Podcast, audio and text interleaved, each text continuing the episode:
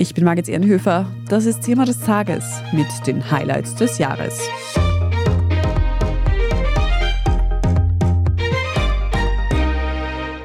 China ist eine Supermacht. Eine Supermacht mit 1,4 Milliarden Menschen. Mit gigantischen Fabriken. In wenigen Jahren, so hieß es, werde die Wirtschaftsleistung jene der USA überholen. Aber diese Blase scheint geplatzt. Was im einstigen Wirtschaftswunder China schiefläuft und ob China sogar vor einem Kollaps steht, das hat sich mein Kollege Scholt Wilhelm vor einigen Wochen gefragt. Ab Montag sind wir im Thema des Tages dann auch schon wieder zurück aus unserer Winterpause und berichten von Montag bis Freitag wieder über das aktuelle Weltgeschehen. Leopold Quell, Sie sind Fondsmanager und Lektor und seit vielen Jahren ein Experte für den chinesischen Markt. China hat in den letzten Jahrzehnten wirklich einen rasanten Aufstieg zu einer der führenden Wirtschaftsmächte der Welt erlebt.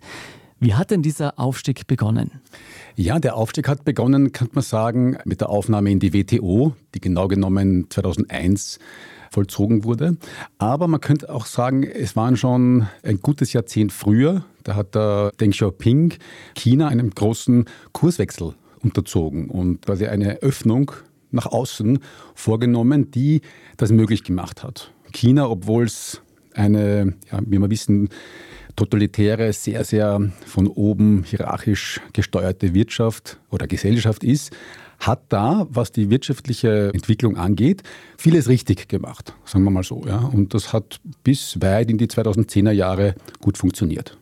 Was alles richtig gemacht wurde, sieht man ja auch daran, dass hunderte Millionen Menschen aus der Armut geholt wurden. Es wurde eine riesige Mittelschicht aufgebaut. Wie ist das konkret gelungen? Das hat vor allem dadurch funktioniert, dass man super effizient und sehr, sehr gut durchgeplant darauf gesetzt hat, der Exportproduzent der Welt, die Werkbank der Welt zu werden. Das produzierende Gewerbe, die Industrie, die dort angesiedelt wurde, sowohl heimische als auch dann durch westliche oder ausländische Investitionen, ist einfach riesig und wie wir alle wissen, Made in China ist der Standard sozusagen. Und das hat diese, ich möchte mal sagen, erste große Phase des chinesischen Wirtschaftswunders, man darf so nennen, erfolgreich befeuert. Sie haben ja vorhin schon die totalitäre gesellschaftliche Ausrichtung erwähnt. Welche Rolle hat denn bei diesem wirtschaftlichen Aufschwung diese kommunistisch-marktwirtschaftliche Ausrichtung Chinas und auch dieser totalitäre Regierungsstil gespielt? Das Ganze ist schon eine sehr spezielle Kombination. Also der Fall der Sowjetunion hat in China damals einen großen Schock ausgelöst und man war sich bewusst, dass man vielleicht nur 10, 15 Jahre hinter diesem Punkt steht, dass China das gleiche Schicksal blüht, wenn man nicht große Änderungen vornimmt. Und da hat man sich dem Kapitalismus geöffnet und zwar nicht nur ein bisschen, sondern Vollgas sozusagen. Trotzdem hat das aber nicht dazu geführt, dass das Volk, sage ich jetzt mal ganz allgemein, freie Wahlen, freie Meinungsäußerung, freie Presse oder ähnliches fordert. Also es ist in gewisser Weise politisch gesehen noch genauso starr wie vor Jahrzehnten, in gewisser Weise vielleicht sogar noch starrer. Auf der anderen Seite wirtschaftlich sehr, sehr progressiv. Welche wirtschaftlichen Vorteile hat es denn für China, dass es doch ein sehr autokratisch geführtes Land ist? Ich kann mich gut erinnern, 2006, 2007, Damals war das chinesische Wachstum wirklich phänomenal. Die Börsen sind gestiegen. Das chinesische BIP hat mit zweistelligen Prozentzahlen Wachstum aufgewartet. Damals war man, ich würde sagen, im Westen, ganz allgemein gesprochen, fast in Schockstarre, wie schnell sich China entwickelt. Man war damals fast sogar der Meinung, dass dieses autoritäre System mit dem Politbüro ganz oben, dass das wie in einem Computerspiel mit dem Joystick in der Hand die Wirtschaft steuert. Und da braucht man drei Häfen und dort braucht man drei Autobahnen und so weiter. Und dass das das bessere Modell ist. Weil man dadurch zum Beispiel längere Zeithorizonte hat zum Planen, was große Projekte betrifft, zum Beispiel, wenn nicht Regierungen ständig wechseln. Zum Beispiel. Oder auch das große Bild ist im Auge und jetzt nicht die lokalen Interessen oder man muss sich da nicht drum streiten Möglichkeiten führt die Autobahn durch diese Stadt oder durch jene Stadt. Das wird einfach entschieden. Ja, da gibt es keine Umweltverträglichkeitsprüfungen und ähnliches. Ja, also man könnte sagen, sehr effizient. Aber es hat sich eindeutig herausgestellt, dass es eben zu, wie man ganz klassisch sagt, zu Fehlallokation von Kapital gekommen ist. Also viel von dieser zentralistischen Planung ging einfach daneben. Viel ist auch natürlich in Korruption untergegangen. Also das Wirtschaftswachstum, das Anfang der 2000er Jahre noch so einfach sozusagen ging, ja, mit jedem investierten Remimbi hat man eine starke Wertschöpfung bewirken können. Das ist heute viel, viel weniger möglich. Bevor wir auf diese Schattenseiten der chinesischen Wirtschaft eingehen, wo steht China wirtschaftlich heute? Welchen Stellenwert hat China für die Welt, wenn man so möchte? Einen sehr großen. Von 2015 bis letztes Jahr ist vom globalen Wirtschaftswachstum jedes Jahr mindestens 20 Prozent von China gekommen, eher sogar 25, fast 30 Prozent. Damit stand China eindeutig an erster Stelle, klar auch vor den USA. Dementsprechend wird der Abstand zwischen der Nummer 1, den USA, und der Nummer 2, China, auch immer kleiner. Und bis vor wenigen Jahren noch haben wir Prognosen gehört, wonach China in absehbarer Zeit tatsächlich die Gesamtwirtschaftsleistung der USA in den Schatten stellen wird und damit zur größten Wirtschaftsmacht der Welt aufsteigt. Spätestens seit diesem Jahr hören wir immer mehr Stimmen, die sagen, dieser Traum von der Nummer 1 wirtschaftlich gesehen, dieser Traum ist geplatzt. China wird die USA in den nächsten Jahrzehnten nicht mehr einholen können und muss sogar mit einem sukzessiven Abstieg rechnen. Mhm. Was ist denn da schiefgelaufen? Lassen Sie mich da in zweifacher Weise darauf antworten. Einerseits einmal, der Wissensstand im Westen gegenüber China ist relativ überschaubar. Wir alle haben im Normalfall keine Verwandten oder Bekannten oder Freunde in China. Wir sprechen die Sprache nicht. Wir waren in den meisten Fällen auch nie vor Ort. Trotzdem haben wir alle ein eindeutiges Bild, unterstelle ich jetzt mal, mhm. über China. Und das bedeutet, dass wir auch relativ schlecht darin sind, Chinas Strategien oder die Gründe für ihr Handeln zu verstehen. Und es bedeutet auch, dass diese Narrative, wie China übernimmt die Welt auf der einen Seite oder auf der anderen Seite jetzt, das chinesische Wachstumsmodell ist gestorben, übernimmt. Ja, natürlich hat China eine ganze Reihe von Schwächen und Problemen, die meisten davon hausgemacht, aber nicht nur. Aber es ist nicht so clear cut. Der IMF prognostiziert für die nächsten fünf Jahre und Prognosen über fünf Jahre muss man immer mit einer großen Prise Salz nehmen. Weiterhin, dass China, übrigens vor Indien, der größte BIP-Contributor weltweit sein wird. Also erster China, zweiter Indien, dritter die USA. Also das Wachstum Chinas wird weiterhin stark zum Weltwirtschaftswachstum beitragen. Was wir aber auf alle Fälle mitbekommen haben, auch bei uns in Österreich, ist, dass es in den letzten Monaten zu einer Art Platzen einer Immobilienblase gekommen ist in China. Was ist da genau passiert? Die ist gar nicht mal so unterschiedlich jener, die wir am Anfang des Jahrtausends in den USA oder auch teilweise in anderen westlichen Ländern gesehen haben. Der Staat hatte ein großes Interesse daran, dass der Wohlstand sich eben verbreitert in China und in den meisten Fällen bedeutet Wohlstand eine eigene Wohnung haben, auch in China. Und das hat verschiedenste positive Wirkungen, wie zum Beispiel, wenn ich frisch gebackener Wohnungsbesitzer bin und ich sehe, dass der Wert meiner Immobilie jedes Quartal das eine oder andere Prozent steigt, dann wird auch meine Konsumneigung sich erhöhen, weil ich werde ständig wohlhabender in gewisser Weise. Ja, das hat positive Multiplikatorenwirkungen, weil mein verstärkter Konsum bedeutet für einen anderen mehr Umsatz und wohl auch mehr Gewinn. Und das heißt, auch diese Person oder dieses Unternehmen kann wiederum mehr konsumieren oder investieren. Das ist eine positive Spirale, die nach oben geführt hat. Mhm. China hat aber in Kauf genommen, dass es da einige Unternehmen gibt, Evergrande allen voran, aber nicht nur, sehr, sehr aggressiv vorgeht. Aggressiv heißt mit minimalem Eigenkapitaleinsatz, mit extremer Verschuldung ein Maximum an Projekten entwickelt. Und das ist lange gut gegangen, solange die Preise eben nach oben gezogen sind und solange die Nachfrage gewachsen ist. Aber früher oder später ist so ein starker Hebel, so eine starke Fremdkapitallastigkeit einfach so fragil, dass sie selbst bei kleinen Rückschlägen dann die ganze Branche oder den ganzen Sektor an eine Wand fahren lässt. Und das haben wir spätestens mit Corona gesehen. In Wahrheit hat man schon 2018, 2019 massive Sprünge gesehen. Das heißt, solange der Wert von Immobilien gestiegen ist, solange gab es auch wieder frisches Kapital, um weiter Immobilien zu bauen und um auch Immobilien zu kaufen von Konsumentensicht aus. Ganz genau. Das Vertrauen ist da, solange die Party sozusagen läuft. Jetzt haben wir fast die gegenteilige Situation. Sogar relativ konservative, solide Unternehmen wie Country Garden sind in diesem Sog nicht untergegangen, aber sind schwer angeschlagen. Einfach weil der Konsument oder die Konsumentin nicht mehr so sicher ist, ob der Entwickler bei denen sie eine Vorauszahlung leisten, wo sie sich eine Musterwohnung anschauen, ob dieser Entwickler in einem Jahr noch da ist. Abgesehen davon, dass auch eine gewisse Realisation stattgefunden hat, dass nicht automatisch jedes Jahr die Immobilienpreise steigen. Und das hält zu Zurückhaltung an.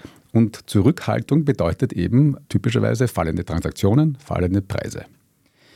Viele Menschen in China, und da reden wir immer über Dutzende, wenn nicht hunderte Millionen Menschen haben sich ja für Wohnungen verschuldet, zunächst einmal. Was bedeutet diese hohe Überschuldung jetzt mit dem Ausblick, dass die Wohnungen vielleicht doch nicht so viel wert sind, die Immobilien, die gekauft wurden, für Chinas Bevölkerung?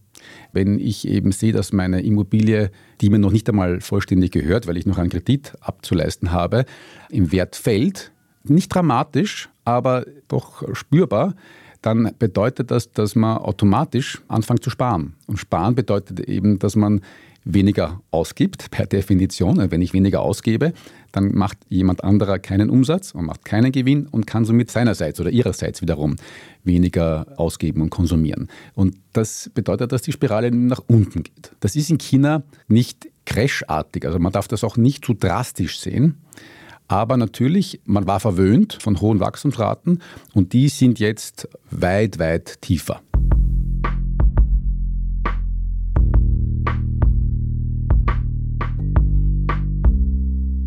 Wir sind gleich zurück.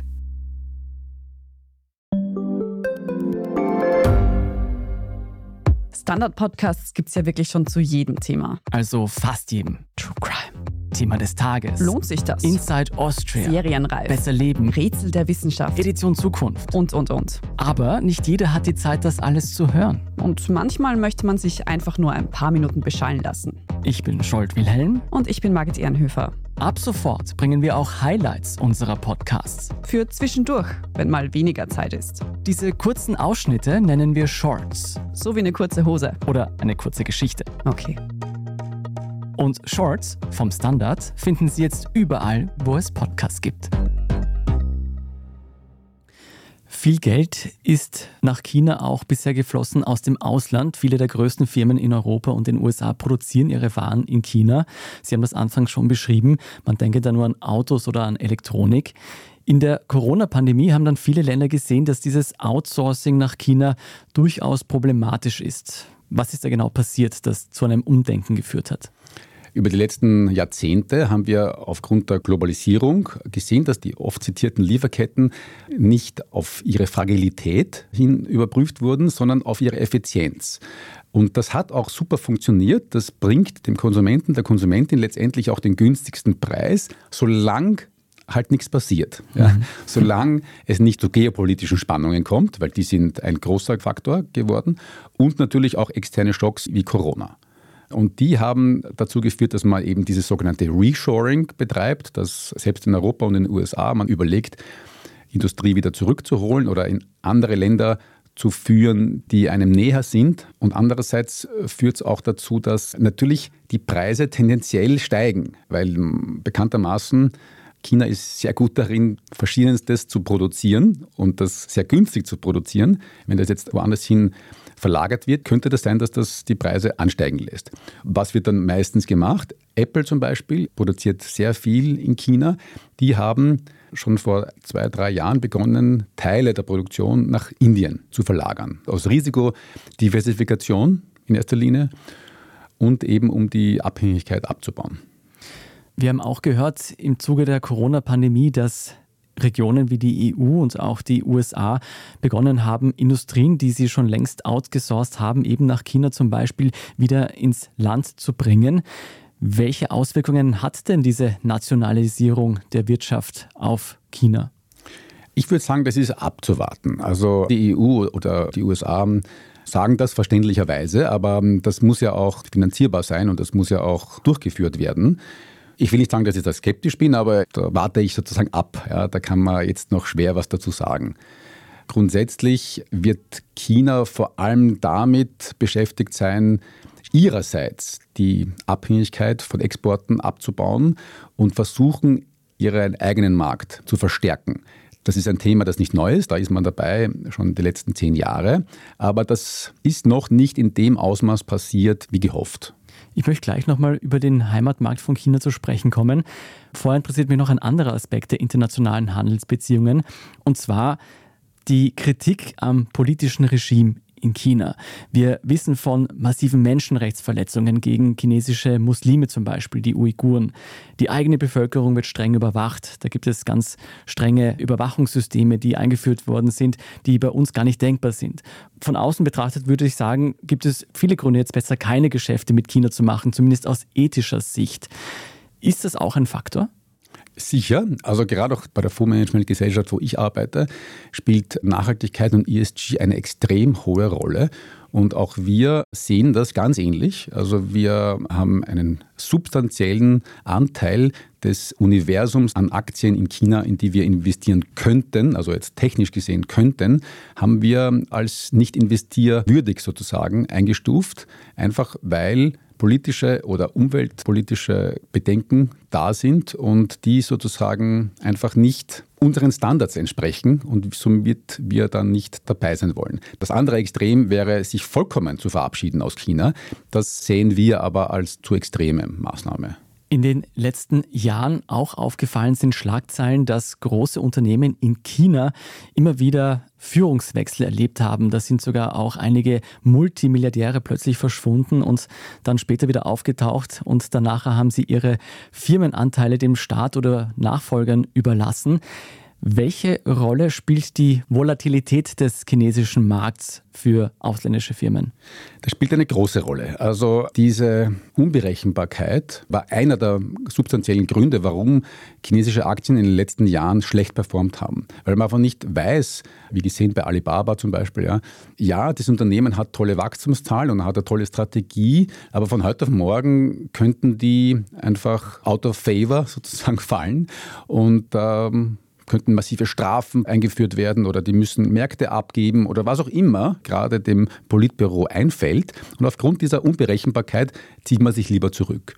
Das sieht man auch daran, dass der Renminbi, die chinesische Währung, bis heute nicht frei konvertierbar ist. Und warum? Ja, wohl deswegen, weil der wohlhabendste Teil der chinesischen Volkswirtschaft wohl lieber heute als morgen ihren Reichtum, ihren Wohlstand ins Ausland transferieren würde ja, weil sie einfach wissen, dass sie da in anderen Ländern freier agieren könnten. In China stehen sie sehr, sehr genau unter Beobachtung und müssen sich sozusagen an die speziellen Regeln halten. Also der Transfer von Geld ins Ausland, das ist nicht frei. Also es gibt ganz, ganz bestimmte Gründe, warum man das tun darf. Ein Klassiker wäre zum Beispiel, dass sehr, sehr viele Kinder von wohlhabenden Chinesen und Chinesinnen im Ausland studieren, typischerweise in England oder in den USA. Und da ist es erlaubt, dass man ihnen eine Wohnung finanziert.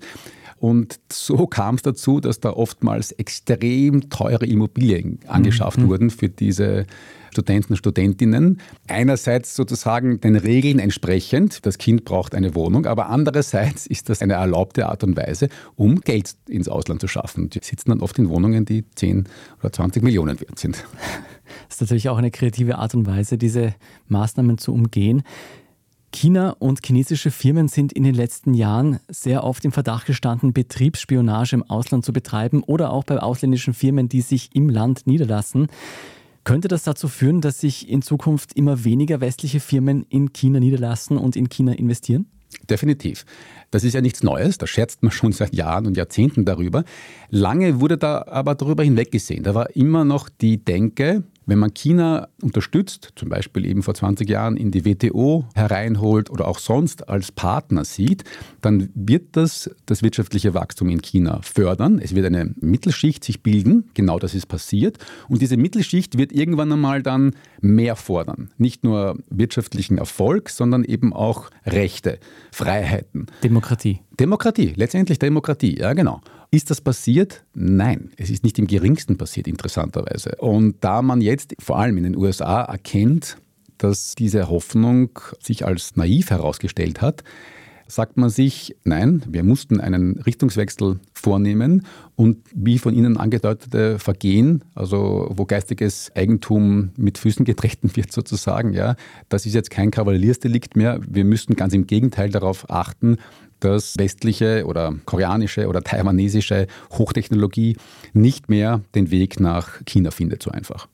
Taiwanesische Hochtechnologie steht ja auch im Zentrum eines globalen Konflikts, und zwar die große Befürchtung, dass China eines Tages Taiwan angreifen würde.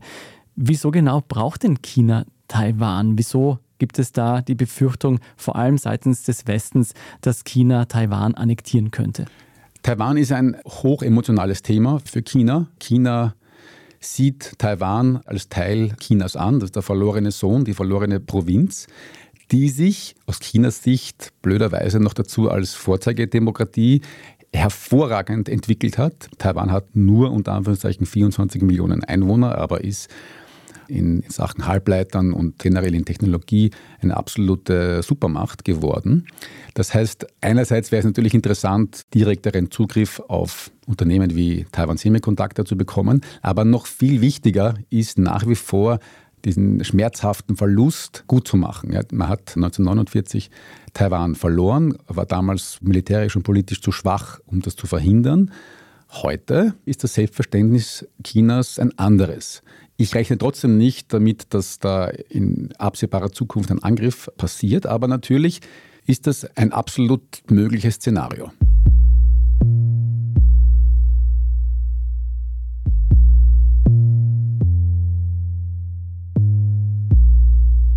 Wir haben jetzt viele Gründe gehört, wieso sich westliche Firmen und westliche Länder von China immer mehr distanzieren könnten. Angenommen, es kommt jetzt wirklich im großen Stil dazu. Was bedeutet das denn für Chinas Wirtschaft? China hat ja im Vergleich zu vielen kleineren Ländern eben einen großen Vorteil. Sie haben einen riesigen Heimatmarkt, 1,4 Milliarden Einwohner. Müsste China diese Ausfälle beim Export und bei ausländischen Investitionen nicht ganz gut abfangen können? Ja, wenn es eben gelingt. Also die erste Phase des chinesischen Wirtschaftswunders wurde mit Bravour bestanden. Das war eben dieser exportgetriebene Teil. Der zweite Teil ist aber sozusagen die Königsetappe. Und vom jetzigen BIP pro Kopfstand in die Oberliga sozusagen aufzusteigen, da sind schon viele Länder in der Vergangenheit gescheitert. Die chinesische Wirtschaft, wie Sie richtig sagen, hat mittlerweile durch zum Beispiel Exportbeschränkungen die von den USA getrieben, aber auch Japan und auch Europa betreffen, auch jetzt weniger Zugang zu Hochtechnologie. Da ist insbesondere eben Halbleiter als das neue Öl zu nennen. Aber gleichzeitig ist China auf keinen Fall zu unterschätzen. Also vor rund acht Wochen hat Huawei, das chinesische Handy- und Telekom-Ausrüsterunternehmen, das neueste Handy vorgestellt. Und das hat schon einen gewissen Schock hinterlassen, weil man gesehen hat, dass das 18, vielleicht sogar nur 12 Monate hinter den besten Handys aus dem Westen oder aus Korea hinterher ist, also ein relativ kurzer Zeitspanne und dass dieses Handy nahezu vollständig made in China ist. Also früher hat Huawei bei Taiwan Semiconductor die Halbleiter produzieren lassen. Das wurde dann vor ein, zwei Jahren unmöglich gemacht. Jetzt macht das SMIC, also das ist ein chinesischer Halbleiterhersteller und man hätte nicht gedacht, dass die so fortschrittliche Mikroprozessoren schaffen können, in kurzer Zeit herzustellen. Das ist ein Beweis dafür, dass dieser Gegenwind, den China erfährt, ja auch zu Höchstleistungen antreibt oder eben die Führung oder generell das Land ein bisschen eint und so eine Stimmung, wir schaffen das auch auf eigene Faust. Das heißt, China hat hier die Erwartungen übertroffen, wozu es denn selbst fähig ist, obwohl es so viele Beschränkungen aus dem Ausland gibt. Um jetzt weiter rasant wachsen zu können, braucht China eine große Arbeiterschaft. Und jetzt sieht man an der demografischen Entwicklung, dass Chinas Geburtenrate massiv zurückgegangen ist in den letzten Jahrzehnten. Wie wirkt sich das aus? Unmittelbar noch nicht stark, aber in wenigen Jahren. Also die Ein-Kind-Politik hat große Spuren hinterlassen in der Bevölkerungspyramide. Die wurde vor mehr als 30 Jahren eingeführt. Damals war man der Meinung, dass zu viele Kinder da sind, also dass das Land das gar nicht schaffen kann, wenn es um landwirtschaftliche Produktion geht. Diese Hinderungsgründe, die sind lang überwunden. Und man hat die Ein-Kind-Politik ja schon vor mittlerweile acht, neun Jahren vollständig eingestampft.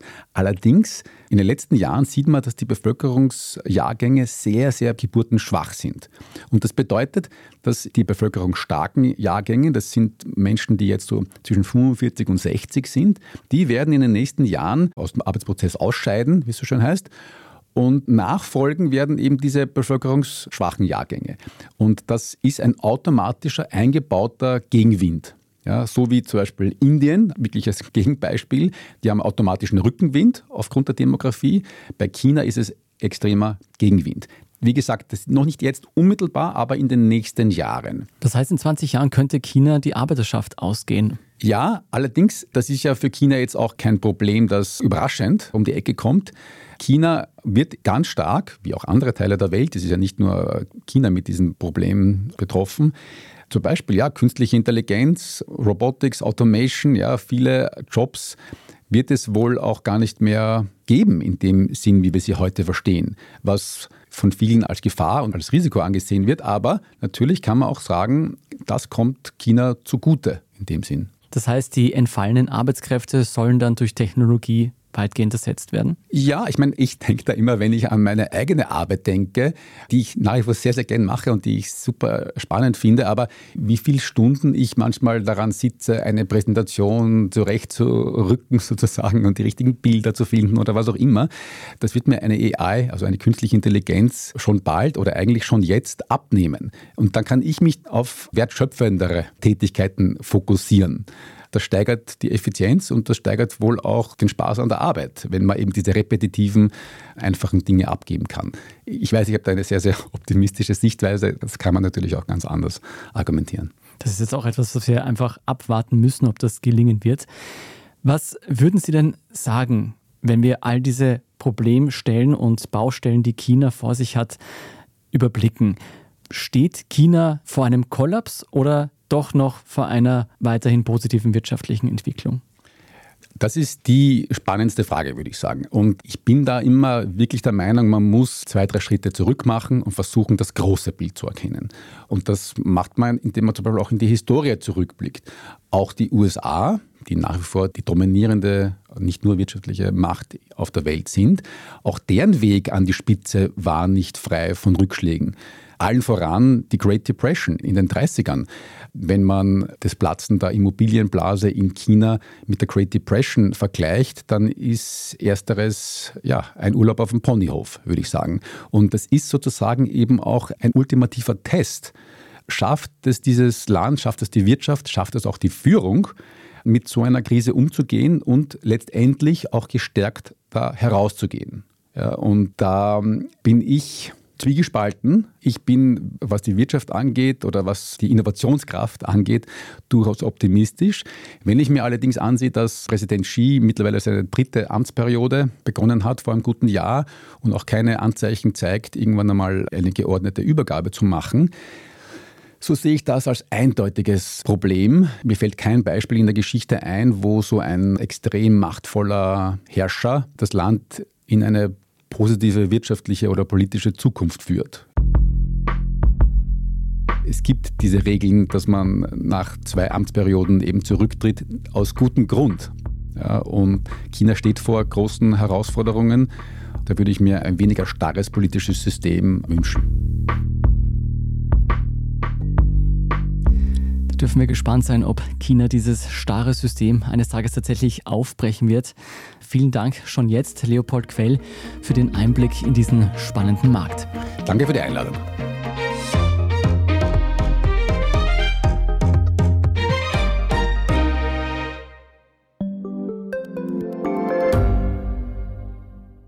Ich bin die Franziska. Ich bin der Martin. Und wir wollen besser leben. Lohnt sich 10.000 Schritte zu gehen jeden Tag? Ist das Großraumbüro wirklich so schlecht wie sein Ruf? Spoiler, ja.